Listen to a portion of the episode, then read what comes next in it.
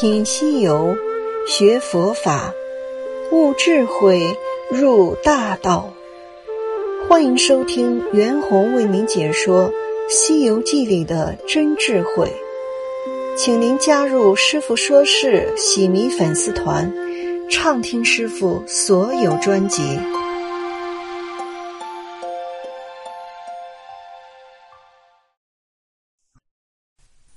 西游记》故事：女菩萨怎么办？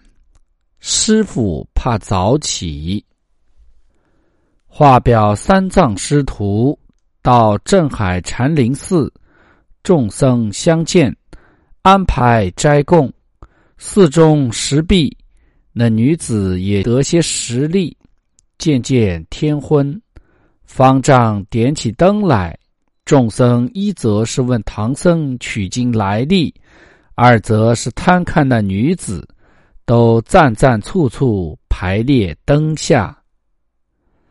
三藏对那初见的喇嘛僧道：“愿主，明日离了宝山西去的路途如何？”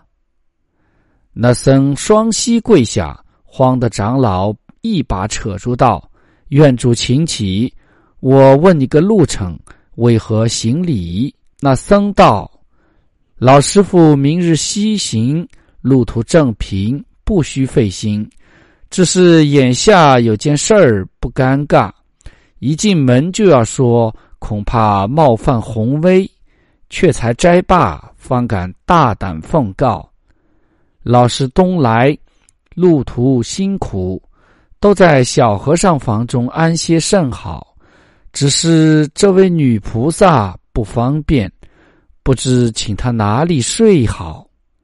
三藏道：“愿主。”你不要生疑，说我师徒们有甚邪意。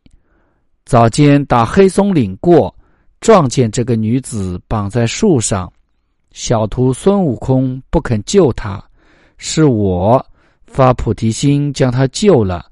到此随院主送她哪里睡去。那僧谢道：“既老师宽厚，请他到天王殿里。”就在天王爷爷身后安排个草铺，叫他睡吧。三藏道：“甚好，甚好。”此时，众小和尚引那女子往殿后睡去，长老就在方丈中请众院主自在，随各自散去。三藏吩咐悟空：“辛苦了，早睡早起。”虽一处都睡了，不敢离侧，护着师傅。渐入夜深，玉兔高声万籁鸣，天阶寂静断人行。银河耿耿星光灿，古发焦楼暂换根。一宵话不提，即天明了，行者起来。叫八戒、沙僧收拾行囊马匹，却请师傅走路。此时长老还贪睡未醒，行者近前叫声师傅，那师傅把头抬了抬，又不曾答应的出。故事就读到这里，下面请听师傅讲解本集的真实意。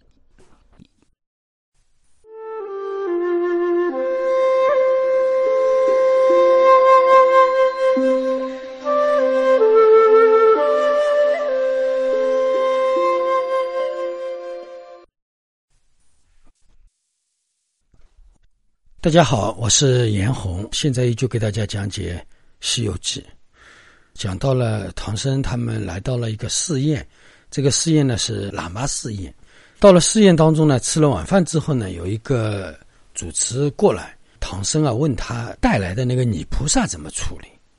后来呢，因为师傅又生病，生病呢他早晨起不来，悟空呢觉得就奇怪。那么我这里呢有两个问题啊，我来给大家讲讲。第一个，你菩萨怎么办？第二个，师傅也怕早起。这里讲到的是女菩萨啊，女菩萨到了寺庙里面怎么办的这个问题。这个呢，其实我要讲的是怎么说呢？一般男众寺院里面呢是不留女众的。按理来讲呢是这样，但是后来呢，现在就很方便，寺庙里面啊都有女众居士居住的。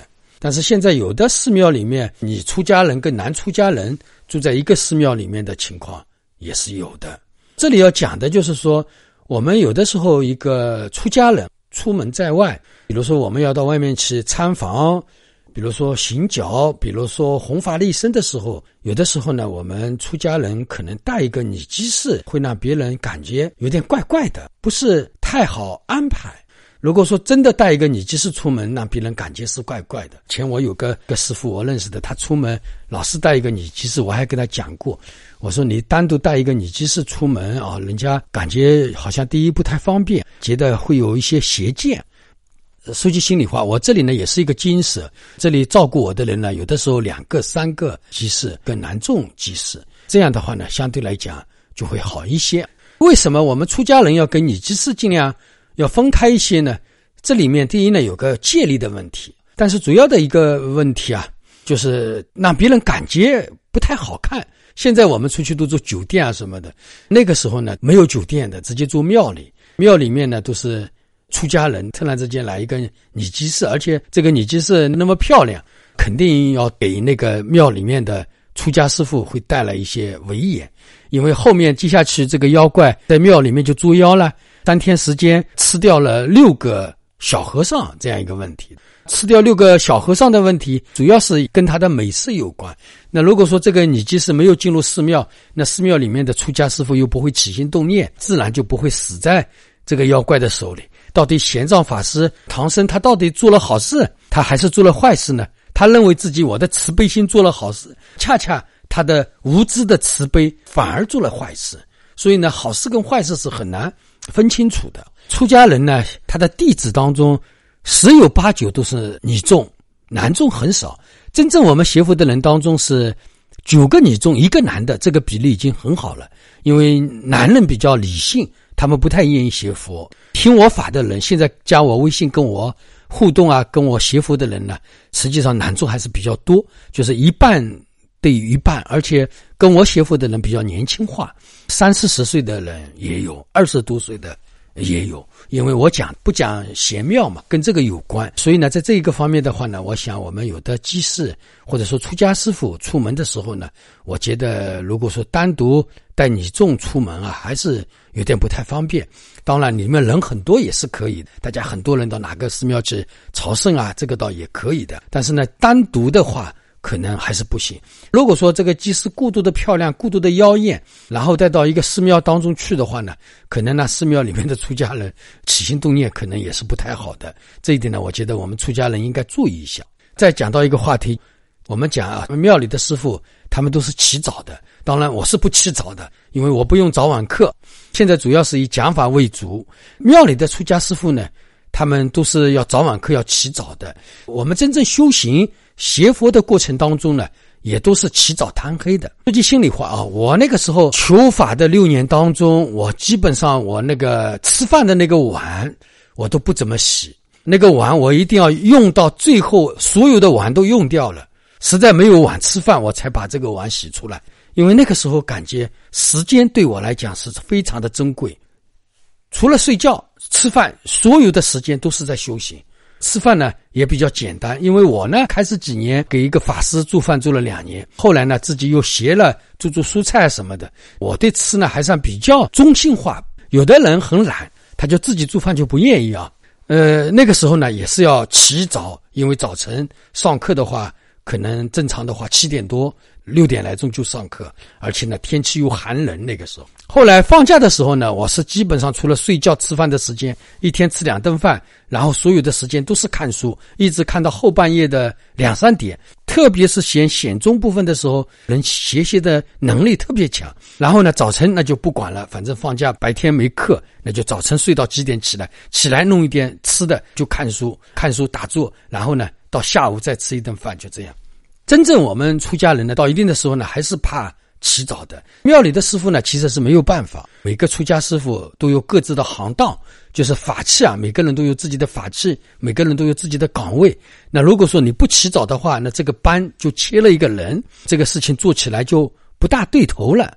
但是出家人是不是肯起早呢？其实呢，也是不大愿意肯起早。但是呢，在庙里就没有办法，所以呢，就有的出家师傅觉得在庙里面要起早，觉得太苦，要比庙里管。对吧？那有的真正的修行的出家师傅，他就不愿意住在庙里。所以呢，这个问题我在这里也给大家讲一下。真正啊，在修行当中，他就愿意自己住金舍，他也没有讲法。反正呢，出家当中呢，第一是可以住金舍，第二呢是可以住寺庙的。但是呢，出家人起早这个事情呢，也是一样。特别是刚刚学佛修行的时候，那个时候他特别静静静静了之后，随着他法的深入，慢慢的呢，他回归到空性的时候呢，他又慢慢的。把前面的执着，把前面的静静又慢慢的放下来，因为为什么呢？真正到最后的修行，就是安住在自然当中，不惊不松。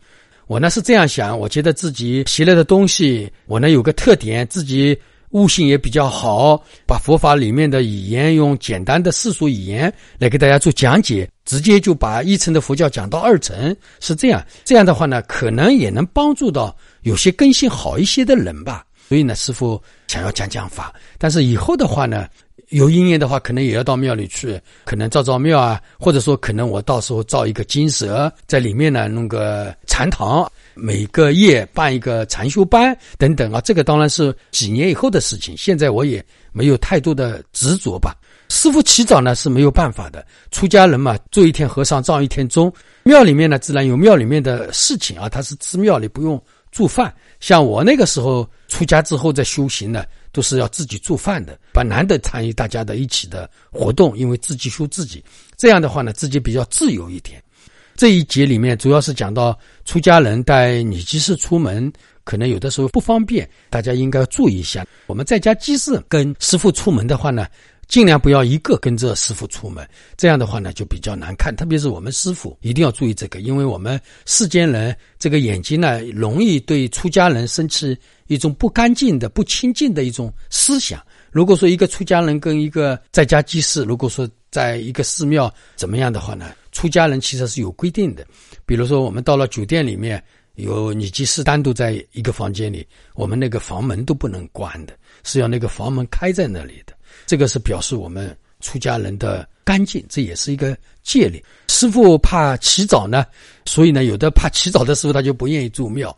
住了庙里，你必须要服从庙里的。这个呢，也大家都是因缘，都没事。出家他不一定要住庙，也不一定一定要怎么样。当然，个人个人的呃生活状况，他想一生当中我都想修行，他可能就不愿意进入寺庙。这个都是有的。进入寺庙的人，他有寺庙里面的想法等等。这一讲就讲到这里。